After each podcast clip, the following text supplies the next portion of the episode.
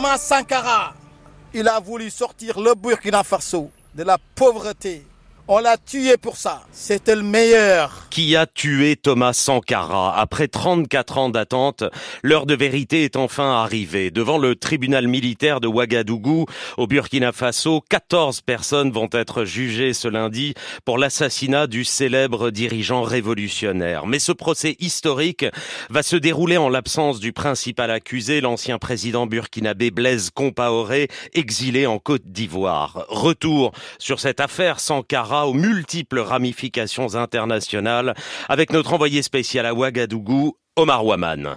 Une gerbe de fleurs est posée sur les lieux du crime, à quelques mètres d'une immense statue à l'effigie de l'ancien président burkinabé. Vous voyez par là où il y a les fleurs, là, c'est par ici que le président Thomas Sankara a été abattu à bout portant.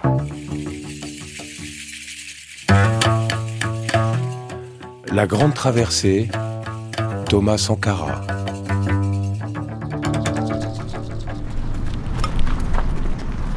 Alors là, on est euh, dans l'enceinte du Conseil euh, de l'Entente. Euh, disons S-Conseil parce qu'aujourd'hui c'est devenu le mémorial Thomas Sankara, là où nous allons ériger la tour Sankara. voilà. Serge Bayala, secrétaire permanent du mémorial Thomas Sankara. vous voyez le, le pavillon à l'extrême gauche. Euh, selon ses contemporains, euh, ce serait un de ses bureaux où il avait même une chambre où il se reposait. Et là, dans le bâtiment Burkina, où euh, se tenaient les réunions restreintes vraiment du logiciel de, la révolution, ils vont se retrouver ici parce qu'il y avait de très grosses dissensions à la veille de son assassinat entre l'aile Blaise Compaoré et l'aile Sankara. Et donc, ils vont arriver sur place par le chemin qu'on a pris. Il y aura des gardes qui seront arrêtés là où euh, le fixeur est, l'arbre à, calibassier. Ils vont les éliminer. Et quand Sankara va commencer à entendre les tirs, il, saura que euh, c'est rien d'autre. C'est lui que on recherche. Certainement, ils sont venus pour l'arrêter. Et donc, il se décide de sortir en premier en se désarmant les mains en l'air pour montrer qu'il n'est pas, euh, il, n'est pas menaçant. C'était mal connaître ces assassins du jour. Et effectivement, euh, là où il y a les fleurs qui sont posées, c'est là que euh, il va mettre le premier genou à terre parce que il commençait certainement à perdre beaucoup de sang et à ressentir les impacts de la mort. Et ensuite le deuxième genou et il va tomber face affalé contre la terre. Et c'était le carnage euh, total. Et c'est ainsi que euh, l'étoile filante euh, de notre dignité, celui qui nous avait redonné une âme nationale, qui a permis au Burkina Faso de se hisser de façon digne aux concerts des autres nations, qui avait tenu ce discours aux Nations Unies pour voler au secours du peuple cambodgien, du peuple vietnamien, du Nicaragua, Hein, de tous les opprimés ou de tous ces sportifs qui se font exploiter les muscles, de l'écrivain qui se fait manipuler la plume, euh, de ce journaliste euh, qui vit sous le dictat euh, des hommes politiques ou des, des puissants économiques pour dénoncer tout cela, c'est là que malheureusement on arrête l'une des valeurs sûres de notre autonomie, l'une des valeurs sûres de notre progrès, de notre développement, pour plus tard revenir nous reprocher d'être des hommes et des femmes incapables, n'ayant jamais sécrété un homme ou une femme euh, digne. Nous sommes des révolutionnaires. Malheur à ceux qui baillonnent leur peuple.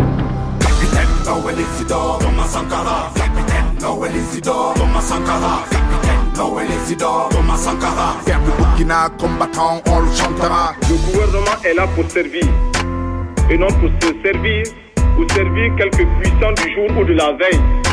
Le peuple aime la liberté. Pour que passe la liberté, les détourneurs de la liberté ne doivent pas passer. En un mot, je voudrais vous dire que nous ne devons pas tenir le peuple en respect, mais réserver tout le respect au peuple. La liberté, ce n'est pas l'anarchie. Le peuple a droit à la liberté. Cette liberté ne doit pas se confondre avec la liberté pour les uns d'exploiter les autres pour des profits illicites, la spéculation, les détournements ou Thomas Sankara a été assassiné il y a 35 ans. Et malgré tous les efforts de ceux qui ont voulu le faire disparaître, ses mots, sa verve et son lyrisme ont infusé, ont passé les générations, se sont transmis au point de devenir le socle d'une immense espérance pour la jeunesse africaine, le modèle qui a remplacé Patrice Lumumba et Nelson Mandela. Non plus le libérateur de peuples opprimés, mais le bâtisseur de nations indépendantes aux valeurs et aux couleurs de l'Afrique. L'homme qui disait Tuez-moi et 1100 carats naîtront avait simplement vu juste. Si l'on veut savoir à quoi va ressembler l'Afrique au XXIe siècle, il faut chercher à comprendre pourquoi l'Afrique rêve de Thomas Sankara. La patrie ou la mort, nous vaincrons, nous vaincrons. Nous vaincrons. Thomas Sankara, La naissance d'un chef, un documentaire de Somanina et Christophe Nick.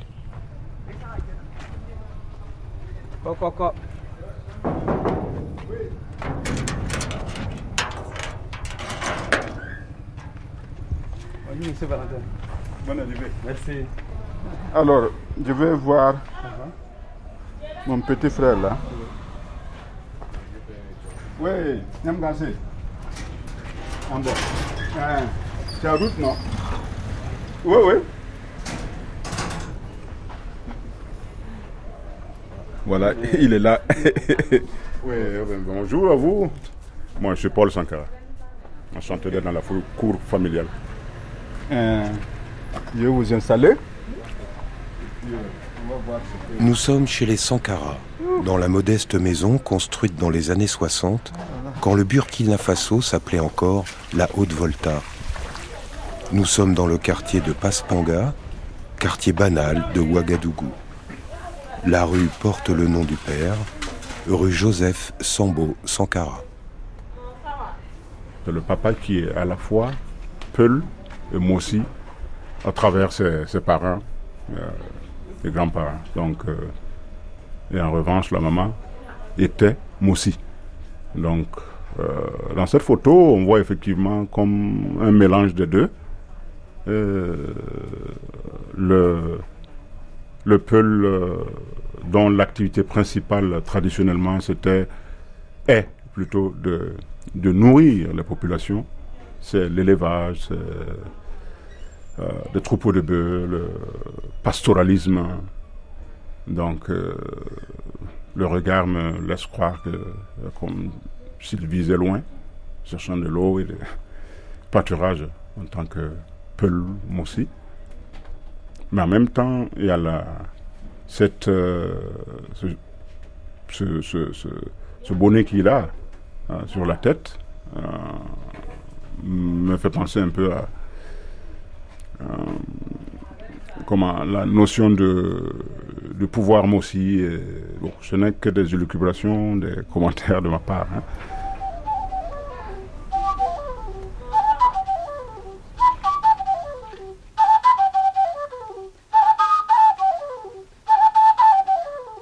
Le pouvoir Mossi, existant bien avant le colonialisme, repose sur un socle très puissant, entre animisme, magie et sorcellerie. La France a conquis la Haute-Volta après de nombreuses batailles sanglantes dans les années 1890, puis impitoyablement éradiqué toute forme de pouvoir traditionnel, sauf ce pouvoir Mossi, tant il lui était utile.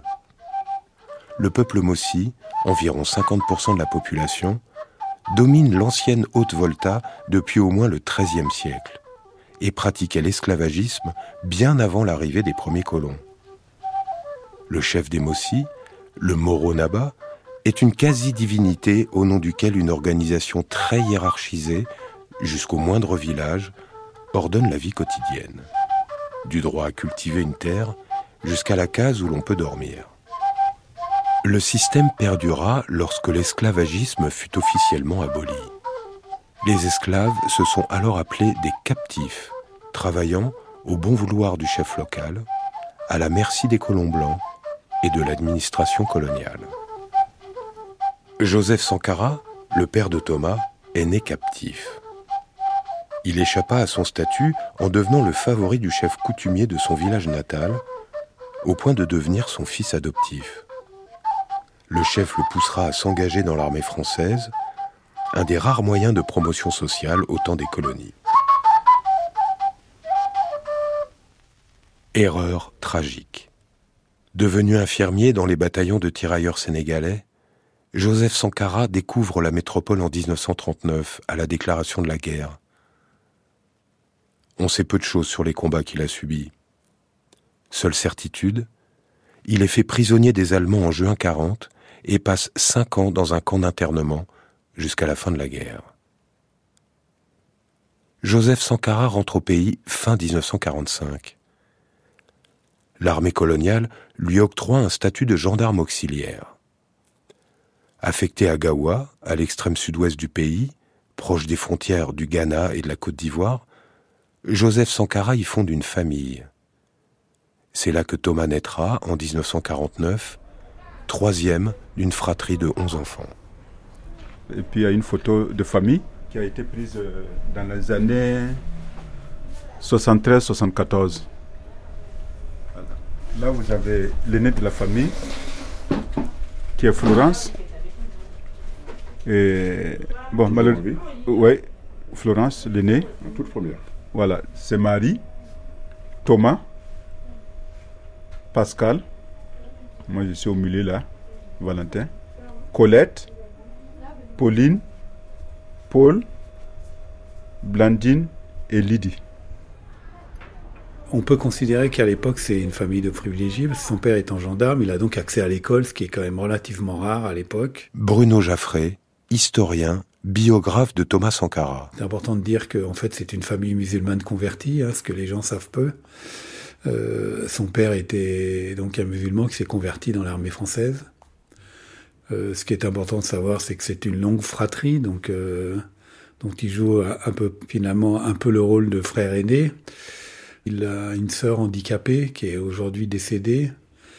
Il a quand même fait la plupart de sa scolarité à Gawa, en tout cas plusieurs années, à ma connaissance, qui est une ville dans le sud du pays et qui est renommée pour être une, dont l'ethnie majoritaire est une ethnie de protestataires qui n'aiment pas la chefferie centralisée. Et donc ça c'est important parce que il va y rencontrer des, gens euh, qui vont rentrer dans la révolution, qui sont issus de cette ethnie-là. Alors, ce qui est remarquable, c'est de dire qu'il était enfant de cœur, que euh, donc il a accès à l'Église et à, ce que lui transmettent les prêtres, qu'il était destiné à, devenir prêtre. Et semble-t-il, euh, tout le monde a été surpris euh, qu'il ne veuille pas être prêtre et qu'il aille à Bobo Dioulasso pour la sixième. Pourquoi il prend cette décision de ne pas prendre cette voie royale qui lui était destinée d'aller au séminaire et de rentrer au lycée? Alors c'est vrai que vous avez raison de dire que le séminaire était une voie royale à l'époque, puisque y compris pour les parents, puisqu'on les prenait en charge. Euh, mais je pense qu'il a eu un recul peut-être déjà sur euh, ce, que, ce que ça voulait dire comme euh, restriction de liberté et d'autres, et qu'il a préféré, il y a peut-être aussi sans doute l'attrait de la ville, hein, Bobo Dioulasso est la deuxième ville du pays, donc c'est une grande ville. Il a envie de changer d'air, de... C'est quelqu'un qui, tout au long de sa vie, fait preuve de beaucoup de curiosité. Il s'intéresse à tout. Euh, il pose des questions à tous les gens qu'il rencontre et il rencontre le maximum de gens, y compris dans des milieux très différents. Et à chaque fois, on a l'impression qu'il qu'il essaie d'en tirer le maximum de, choses de ces gens-là. Donc c'est plutôt cet aspect-là de curiosité importante euh, d'ouverture sur le monde qui fait qu'il préfère euh, aller à l'école.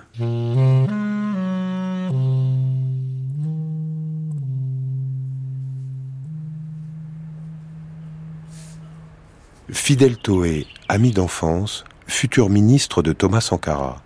Nous sommes en de 49, donc en 62, nous avions 13 ans. Nous sommes venus au lycée Ouezem Koulibaly de Bobo avec beaucoup de rêves d'enfants qui venaient d'avoir euh, le concours d'entrée en sixième. Et je l'ai connu quand nous nous sommes retrouvés voisins de classe. Dans la classe de sixième 3, tout le monde fuyait cette classe-là parce que il y avait le latin, Et cette classe aussi qui accueillait les Français qui étaient toujours encore là. Et nous avons, en tout cas, essayé de rivaliser ensemble et nous nous sommes promis de leur damer le pion.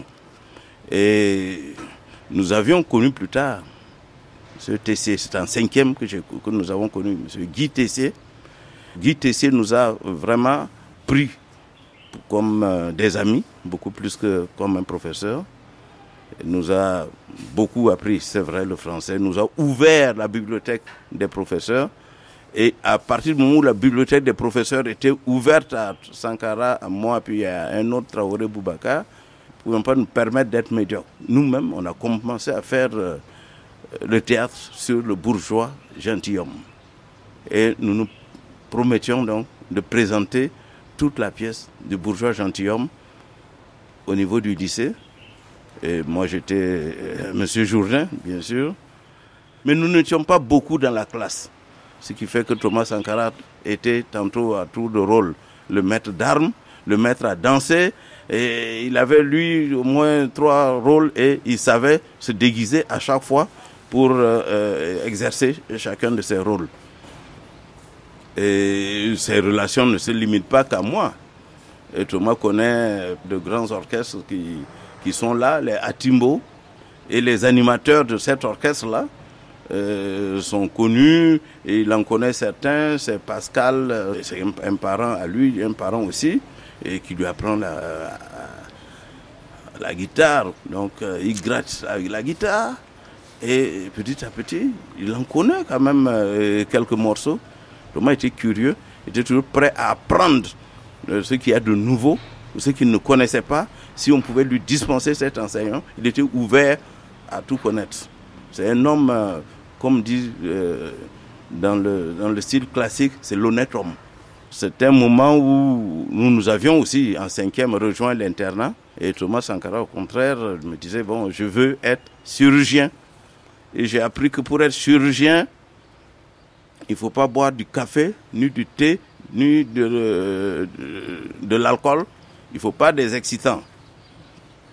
Au petit déjeuner le matin, quand il y avait du café, du café au lait, il me passait son bol de café au lait parce qu'il tenait à être un bon chirurgien qui aurait toujours la main experte, droite, qui pouvait donc tailler exactement par où il fallait pour faire une bonne opération chirurgicale.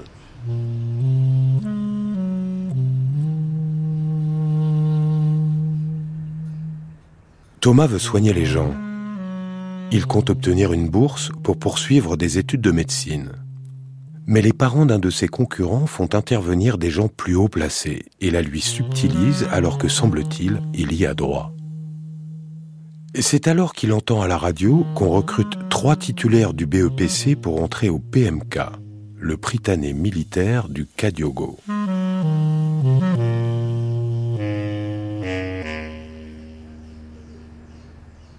Thomas a demandé à rejoindre le Britannique militaire où s'ouvrait pour la première fois en 66-67. On a la première fois, il y avait une seconde, donc un second cycle à Ouagadougou, en Haute-Volta à l'époque.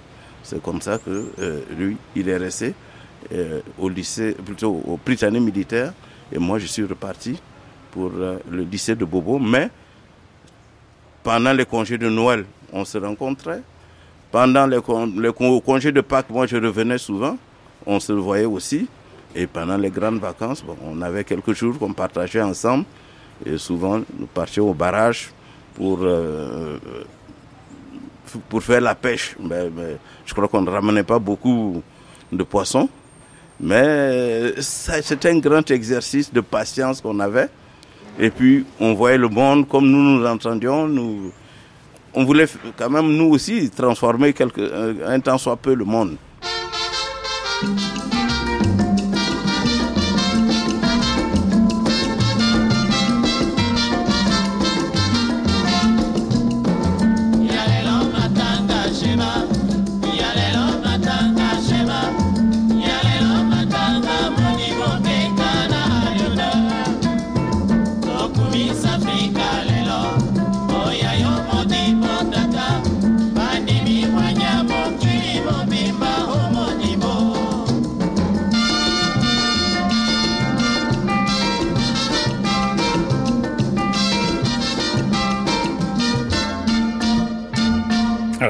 C'est dans cette euh, école que va se passer l'essentiel de sa formation politique.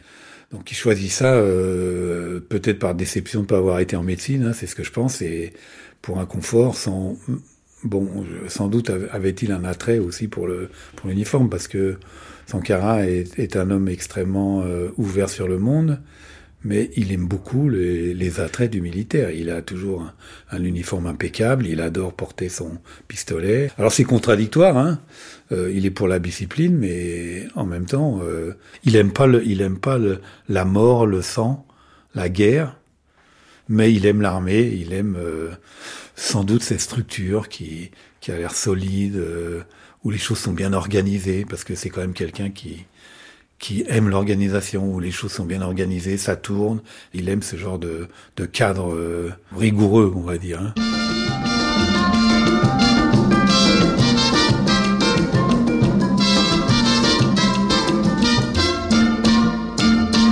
Pour la France, c'est quoi ce coin du monde sahélien et c'est quoi la Haute-Volta pour la France, la Haute-Volta ne comptait pas beaucoup. Guy Delbrel, futur conseiller personnel de Thomas Sankara. Parce que ce qui comptait, c'était les États qui avaient du pétrole. Donc au départ, c'était l'Algérie. Petit à petit, ça a été euh, le, le Congo, le Gabon et le Nigeria. Il y avait la Côte d'Ivoire qui représentait à l'époque de mémoire certainement entre 50 et 70% de la richesse de l'Afrique de l'Ouest, qui comptait. Et je pense que la Haute-Volta comptait relativement peu. D'abord parce qu'il n'avait jamais revendiqué vraiment l'indépendance. Les quelques leaders qui, les, avaient revendiqué l'indépendance avaient trouvé la mort accidentelle dans un, dans un accident de voiture auquel personne n'a cru. C'est une caste minoritaire qui dirige le pays, qui est à l'époque, me semble, on peut dire, où le, le la hiérarchie catholique prend une grande importance, ce qui, avec l'évolution des populations, est de moins en moins accepté. La Haute-Volta a une caractéristique, elle a des syndicats puissants, et dont les syndicats puissants vont s'exprimer une première fois dans la, dans la période post-indépendance, dans la période de l'État souverain, à 66, pour demander et obtenir la tête du président de la République. Il y a quelques heures, l'état d'urgence était décrété en Haute-Volta. Cet après-midi, la radio de Ouagadougou a diffusé un message du président Yameogo après la découverte d'un mouvement de subversion d'inspiration communiste, dit-on. Son chef serait un leader syndicaliste, actuellement en fuite. Le président de la Haute-Volta a demandé à la population de faire confiance à l'armée pour que la situation ne s'aggrave pas, et ce sera notamment demain, date à laquelle est prévue une grève des travailleurs de la capitale.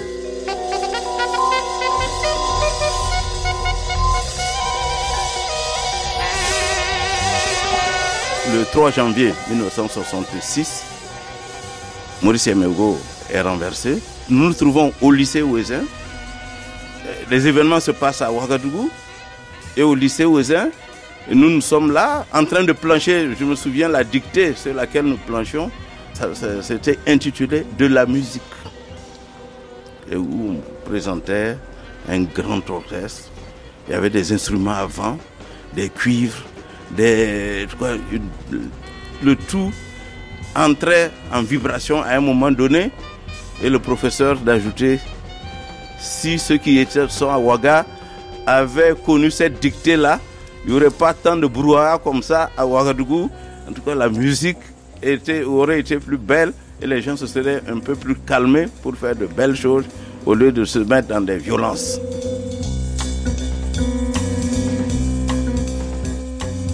Thomas Sankara a alors 15 ans et découvre l'histoire en marche.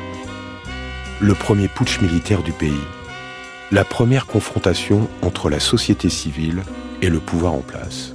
Une confrontation difficile à imaginer. 95% de la population est paysanne et illettrée, à peine 5% est salariée.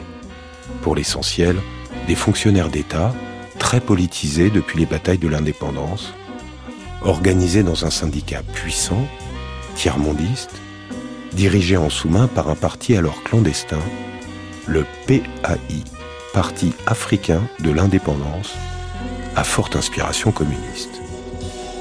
La tension est alors énorme. Il faut comprendre qu'il y a un double mouvement de ce pouvoir, c'est quand même le, Le, il s'appelait Maurice Yameogo et c'est le dirigeant qui est, qui est, soutenu par la France. Et en fait, les gens le rejettent surtout pour une mauvaise gestion du pouvoir et pour une gabegie un peu financière. Euh, euh, les gens sont choqués par un mariage qu'il a fait en grande pompe, je ne sais plus dans quel pays, pour lequel il a dépensé beaucoup d'argent. Alors qu'il faut imaginer, la Haute-Volta, c'est même Ouagadougou, mais ça donnait l'impression de d'être un gros village en fait. Il y avait quelques bâtiments administratifs. Donc vous imaginez en 66. Donc là c'est essentiellement des salariés. Hein, c'est si on ce sont les les petits les petits la petite bourgeoisie qui est très faible en fait. Hein. C'est-à-dire qu'il y a il y a pas d'entreprise, donc il y a très peu de, il y a des syndicalistes, c'est essentiellement des enseignants, mais vraiment c'est une couche hyper minoritaire dans le pays, quoi. Avec les élèves, donc, qui sont un peu l'avenir de, du pays. Mais Thomas aussi, il a eu des professeurs qui sont euh, des progressistes. Un historien, c'est Adama Touré, qui est enseignant au Britannique et qui est du PAI, le Parti africain de l'indépendance. Donc il les conscientise, qui lui aussi, tout en donnant ses cours, euh, donne aussi des, des, analyses sur les situations du pays. Et comme Thomas aussi est curieux aussi, il participe aussi à certains débats pour comprendre ce que c'est que le PAI et autres, où en tout cas il, a un certain nombre d'informations. Bah oui, c'est pour moi ça reste une question. Comment ça se fait qu'on accepte un, un dirigeant communiste euh, dans une école militaire? Voilà, parce que c'est un communiste en fait. Dans la mesure où le Parti africain l'indépendance, qui a été créé à la fin des années 50, était lié au mouvement communiste international, c'est-à-dire à tous les partis communistes du monde. Lui, il va faire pour le coup de la formation politique. Alors apparemment, elle a été un peu exagérée. En tout cas, Adama Touré m'a dit que c'était pas vrai qu'il le prenait tous les soirs pour faire des cours, mais bon, il y a quelque chose de parce que en fait, euh, ils se sont fâchés dans le futur. Donc peut-être qu'il y a, y a des choses qui sont recréées euh, à l'avantage de l'un ou de l'autre. En tout cas, oui, c'est un marxiste euh, convaincu et il leur fait, il, leur raconte, euh, il leur fait des coups d'histoire comme des, comme un marxiste sur la lutte des classes au niveau international. Je sais pas s'il emploie le mot impérialisme, mais, mais en tout cas sur le rapport des forces, etc. les pays capitalistes et les pays du tiers monde, il doit faire tout ça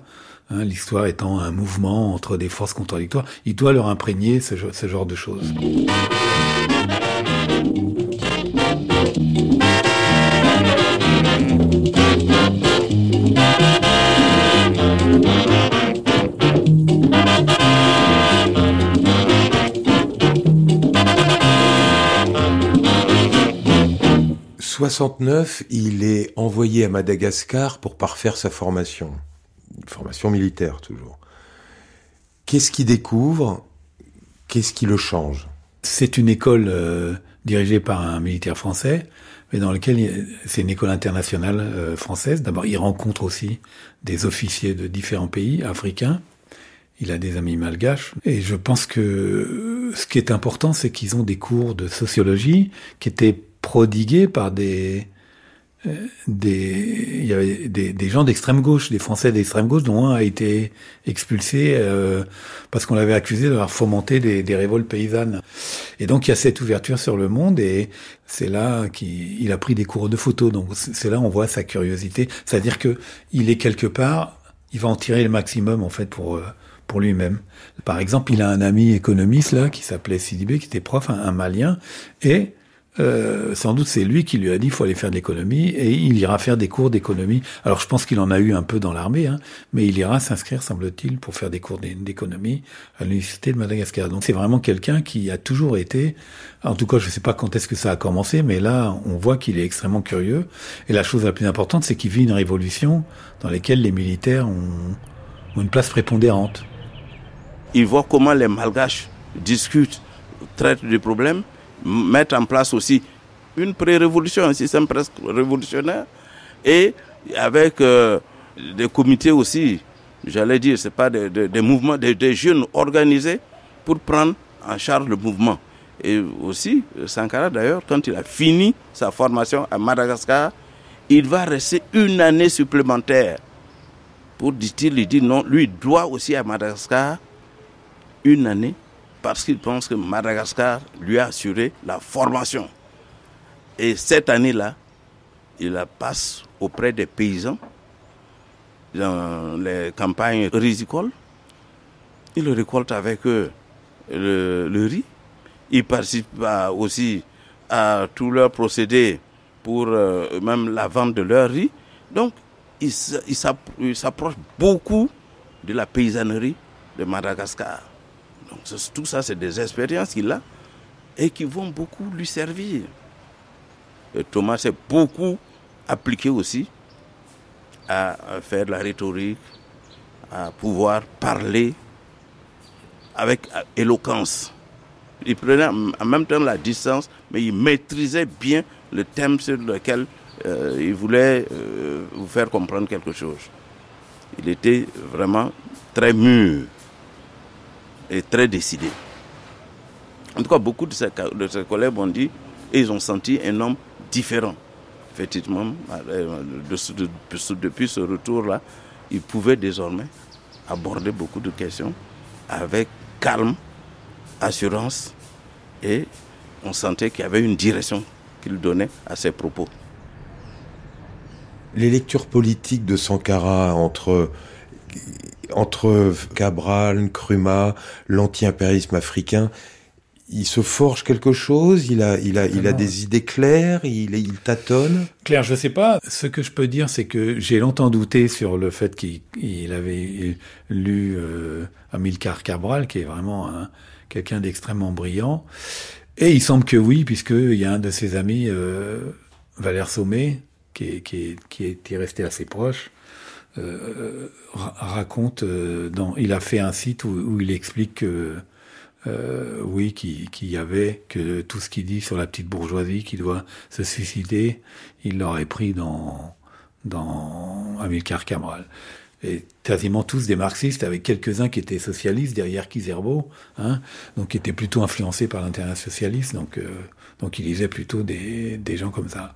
Dans l'actualité, et depuis des mois maintenant, la sécheresse en Afrique. La situation ne fait que s'aggraver et les conséquences dépassent tout ce que l'on peut imaginer. Michel Bader, notre envoyé spécial, est sur place. Voici ce qu'il a vu en Haute-Volta. La Haute-Volta, comme tous les pays du Sahel, souffre d'une sécheresse exceptionnelle. Ici, il y avait autrefois des pâturages qui faisaient vivre des troupeaux et des milliers d'habitants. Maintenant, ce n'est plus qu'une terre brûlée et des squelettes d'arbres ou d'animaux que l'on découvre tout au long de la route. Thomas Sankara a maintenant 24 ans. Il est temps de rentrer au pays. Nous sommes en 1973, année de la première immense sécheresse en Afrique subsahélienne, après cinq années de disette. Il y avait un arbre qu'on appelle le bananites. Michel Kouda, futur ministre de Thomas Sankara. C'est un arbre qui a des épines longues plus, euh, les épines sont plus grosses que les épines de l'acacia, mais qui fait des fruits qui ressemblent à des dattes. Et les gens habituellement mangent ces fruits-là, mais par la suite, quand la famine est venue, les gens euh, mangeaient les feuilles. Quelqu'un nous a même dit qu'à un moment donné, il y avait une compétition entre les hommes et les animaux les gens étaient obligés parfois de repousser les animaux pour gagner plus de feuilles. Certains attendent la journée entière, se disputent parfois pour une poignée de graines. Ils sont des milliers à piétiner des heures par une chaleur de 45 à 48 degrés à l'ombre. L'un des graves problèmes de la Haute-Volta est l'invasion. Invasion pacifique, certes, mais invasion quand même des Maliens qui, eux-mêmes, poussés par la faim et la soif, sont descendus vers la Haute-Volta dans l'espoir de trouver un peu d'eau et de nourriture. Mais cet apport d'étrangers dans une région où Voltaïque et Maliens connaissent déjà un différent frontalier crée un problème politique qui vient s'ajouter au problème de survie. Euh, l'épisode euh, de 74, où on était à Bobo du Lasso, euh, Pauline qui vient juste avant moi. Paul Sankara. Et moi-même avions été amenés à Bobo du Lasso pour poursuivre l'école primaire à ses côtés. Nous n'avons pas pu terminer le, le cycle à Bobo du Lasso.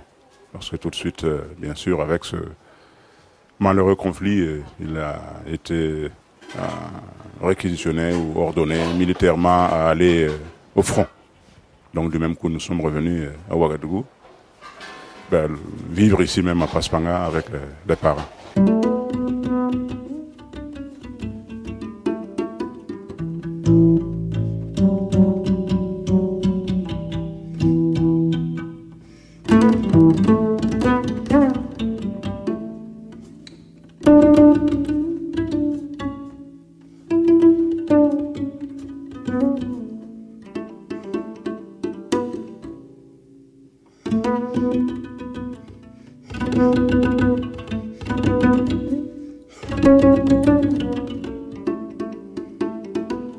Moi, j'ai fait l'école militaire, c'est-à-dire le lycée militaire.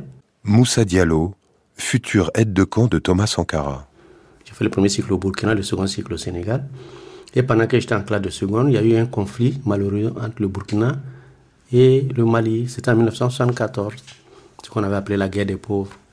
Et nous, on suivait ça de loin, du, Sénégal. On écoutait ce qui se passait au pays. On a entendu parler de Thomas, du lieutenant Thomas Sankara, qui avait été en fait le seul avec son unité à avoir euh, sauvé l'honneur de l'armée burkinabé en infligeant des pertes à l'ennemi, si on peut appeler comme ça. Bon, c'est regrettable hein, que cette guerre soit arrivée, mais bon, c'est des faits historiques, on ne peut pas les, les, occulter. Donc on était fiers de lui, on a dit, ah, au moins celui-là c'est un bon officier. Et donc il était connu dans tout le pays parce que les gens ont dit clairement que c'est son unité qui a aidé vraiment à, faire reculer le Mali. Il paraît que l'unité qu'il avait, c'est cette unité qui a pris les devants. Et contre vents et marées, il, fonçait et, c'est là qu'il a réussi à, à, arrêter, à stopper les Maliens, qui, parce que les Maliens, il faut dire, au point de vue armement, étaient nettement plus forts que nous. Ça, il faut le reconnaître. Ils avaient des MiG, ce que nous, on n'avait pas. Et puis, euh, euh, Moussa Traoré disait même qu'il allait monter jusqu'à Ouagadougou pour euh, nous écraser. Alors que la guerre, est, elle, elle n'avait même pas lieu d'être. Et là, quand il est revenu, bon, tout de suite, il était... Valentin Sankara il était marqué, hein, il était. Chacun voyait en lui un militaire euh, qui conduit bien les hommes, les, troupes. Tout de suite, voilà, commençait à voir l'œil sur lui, quoi. Puisque Thomas, il donne les ordres et il les, exécute. Voilà, il est devant, il le fait, et puis allez, vous, faites la même chose, vous, suivez ces... Donc euh, à partir de là, euh, on voit déjà un leader euh, voilà, qui a le charisme. Voilà. Dans la mémoire de Thomas Sankara, il reste un mot qui l'accompagnera jusqu'à la mort comme un refus. C'est le refus de la lâcheté. Parce que la plupart des officiers supérieurs présentent un certificat médical qui souligne leur inaptitude à aller au front. Et donc, Thomas et quelques autres, euh, mais Thomas et le chef de file de ce groupe, sont révoltés, mais un peu plus que révoltés. Euh, ils trouvent que cette forme de lâcheté, quand quand la nation a besoin de son armée pour se défendre, cette forme de lâcheté est irrecevable, est inacceptable. Et donc, euh, je crois que c'est cela que Thomas retient. C'est, je dis ça d'après les mots qu'il a utilisés quand il me racontait la chose. Je ne l'ai pas vécu. Mais pour lui, c'était ça qui avait marqué cette période-là. La lâcheté des officiers. Je pense que c'est de cette période-là qu'il envisage des, des associations qui, dans son esprit, dans sa tête, doivent former des officiers responsables, des officiers conscients.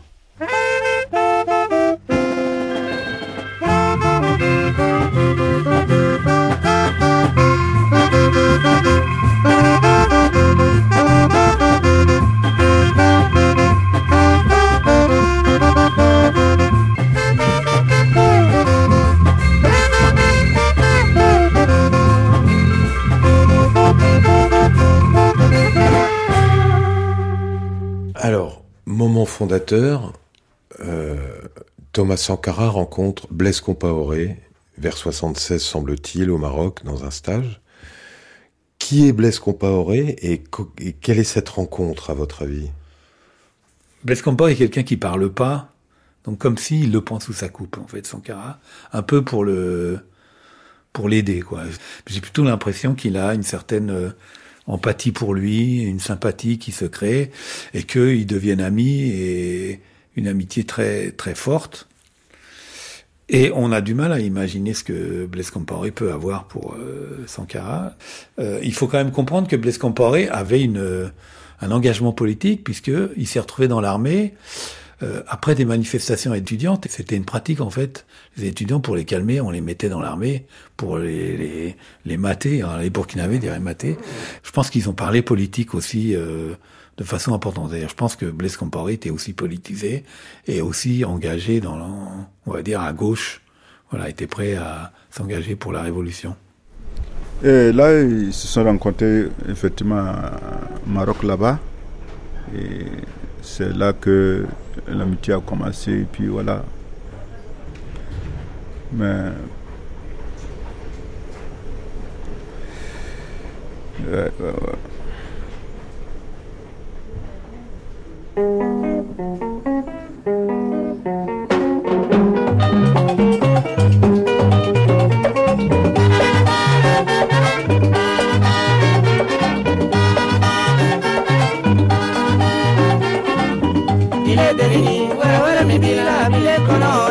Ye.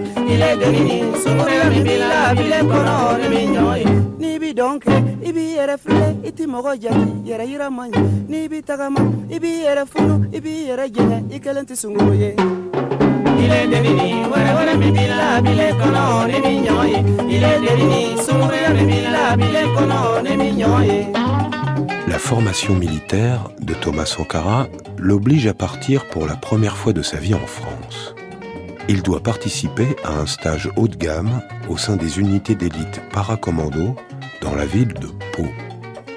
Le lieutenant Sankara, officier exemplaire le jour, grenouille dans les structures clandestines marxistes révolutionnaires la nuit et part à la rencontre des étudiants voltaïques de France et leurs leaders, qui bientôt seront les acteurs de la révolution burkinabé.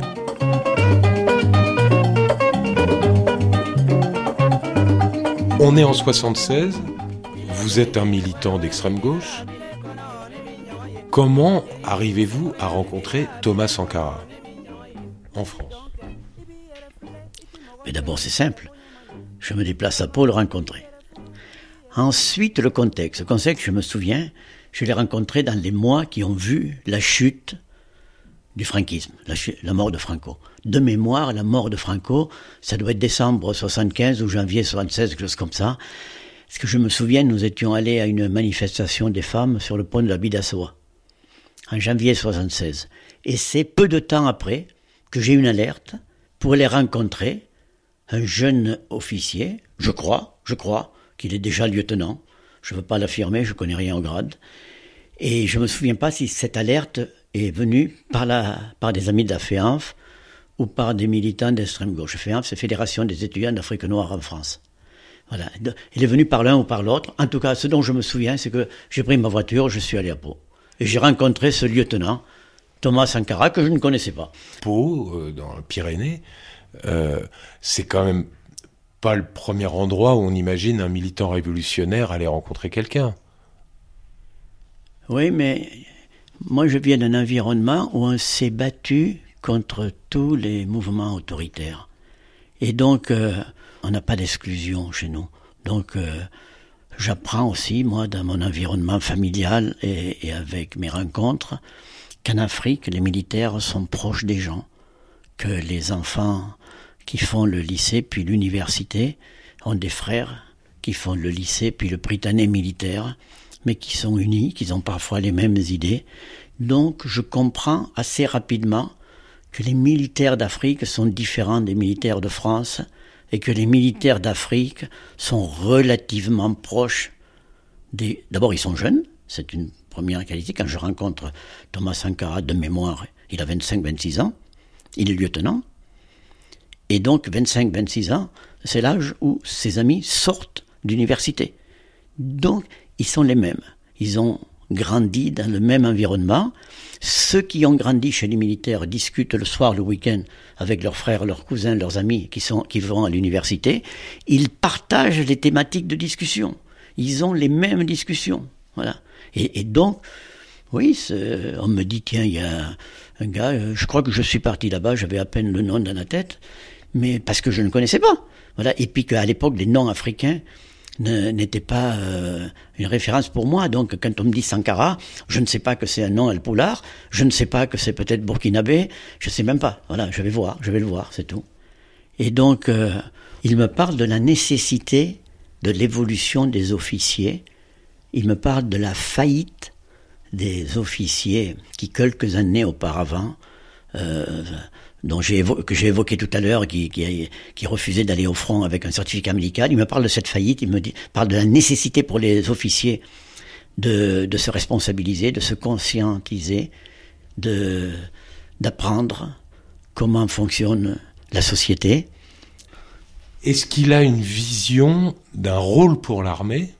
Dans un pays, euh, un des plus pauvres du monde Est-ce qu'il a donc une vision institutionnelle d'un rapport au pouvoir, d'une force, des, des, des, corps intermédiaires Ou est-ce qu'il est encore vraiment un jeune qui regarde et qui se pose beaucoup de questions sur l'injustice? Je pense qu'il est essentiellement un jeune qui regarde, qui s'interroge, qui liste tout ce qui ne va pas et qui, et, et qui s'interroge beaucoup. Voilà il est en recherche. À l'époque, je garde le souvenir d'un jeune militaire qui se questionne et qui est en recherche. moi, je suis à Bordeaux. Il vient me rendre visite, mais il a tellement d'anciens éléments, il y a tellement d'anciens élèves aussi du Britannique militaire qui se retrouvent à Bordeaux pour faire les écoles de l'école de santé, la médecine, les pharmacies. Et Thomas des congénères, des gens qui ont commencé la seconde avec lui, qui sont maintenant médecins, mais certains sont restés toujours à Bordeaux, pratiques.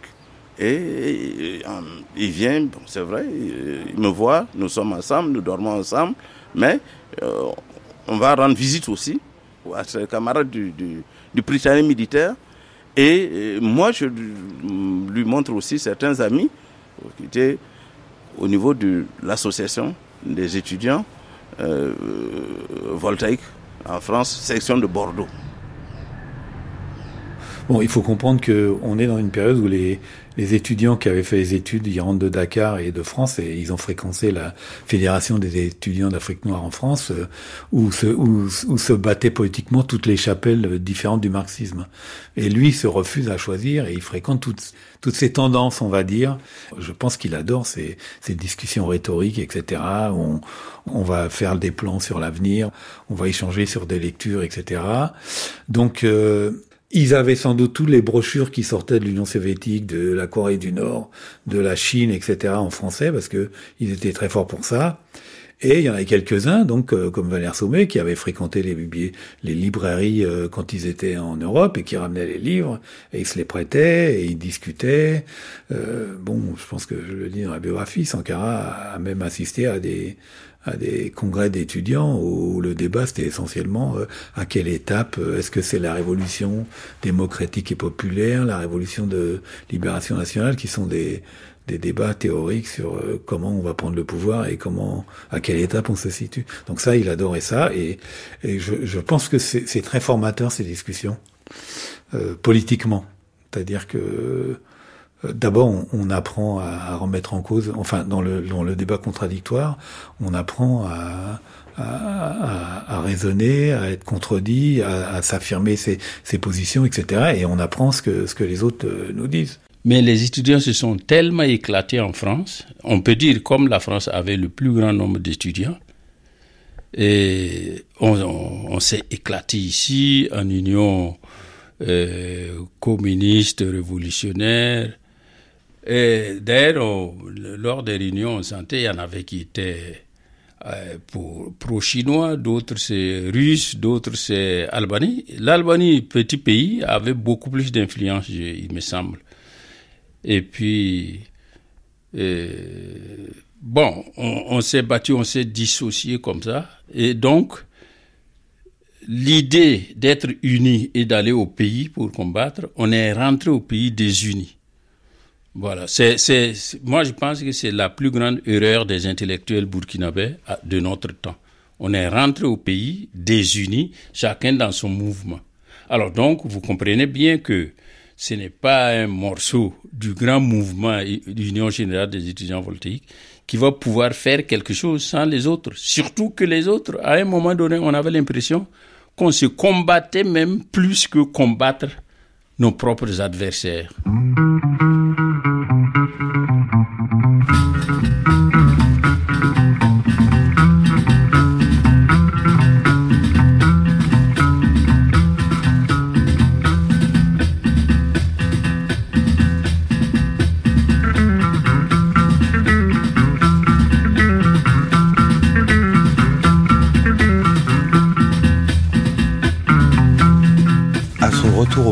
Au printemps 1978, Thomas Sankara est élevé au grade de capitaine.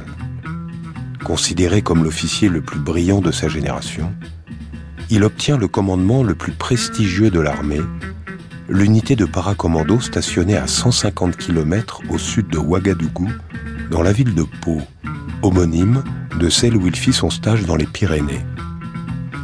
Il obtient sans problème de désigner lui-même son adjoint son nouveau frère, avec qui il partage tout, Blaise Compaoré.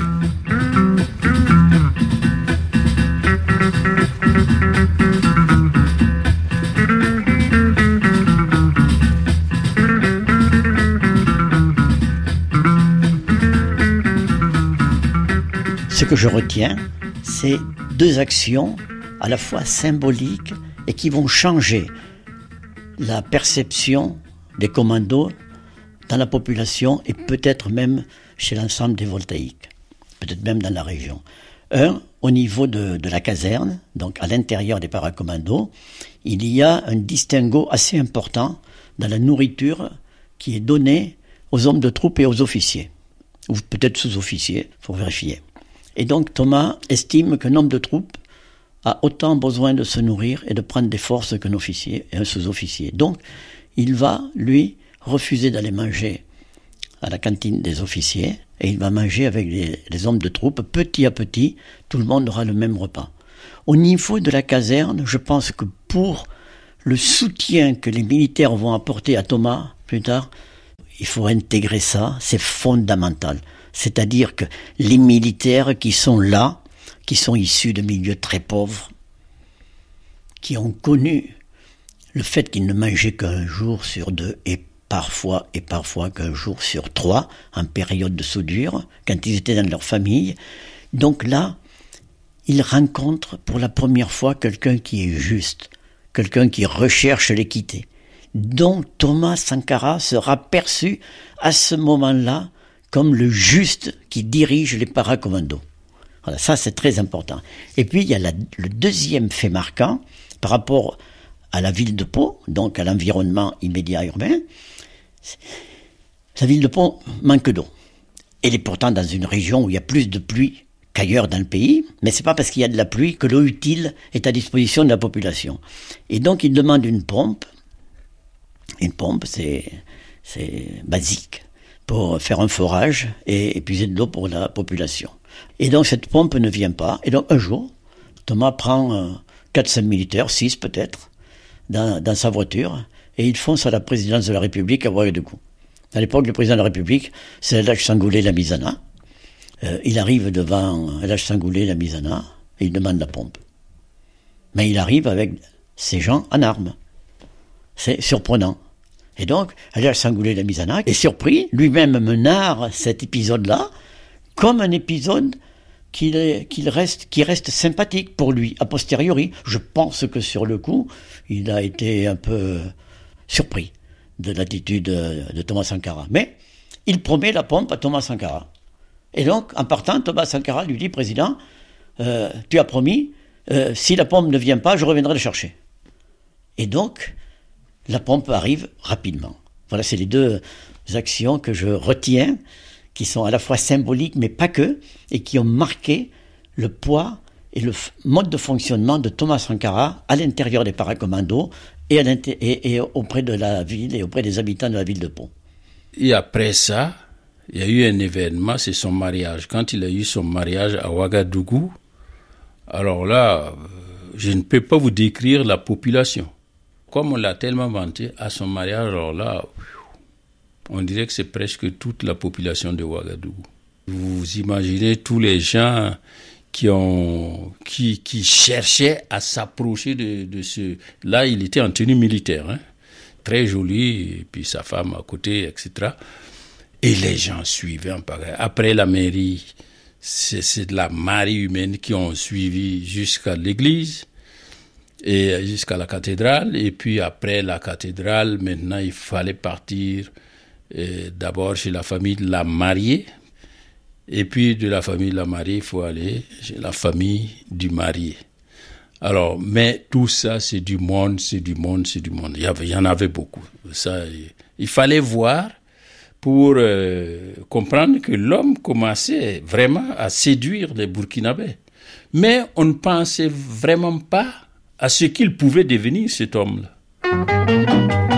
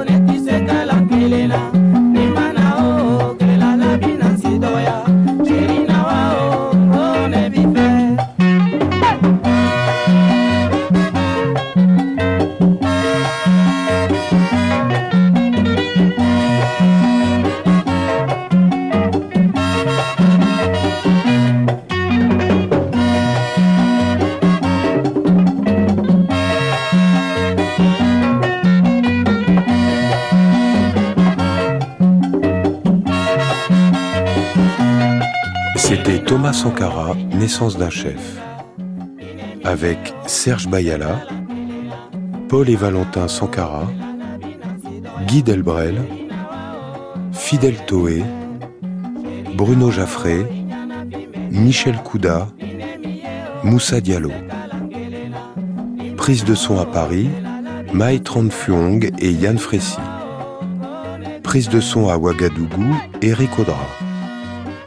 Mixage, Pierre-Henri. Un grand merci à Antoine Vuilloz de la discothèque de Radio France et Véronique Lefalleur de la bibliothèque de Radio France, ainsi qu'à Parfait Bako à Ouagadougou. Thomas Sankara, Naissance d'un chef, un documentaire coproduit par Christophe Nick et Somanina, réalisé par Somanina.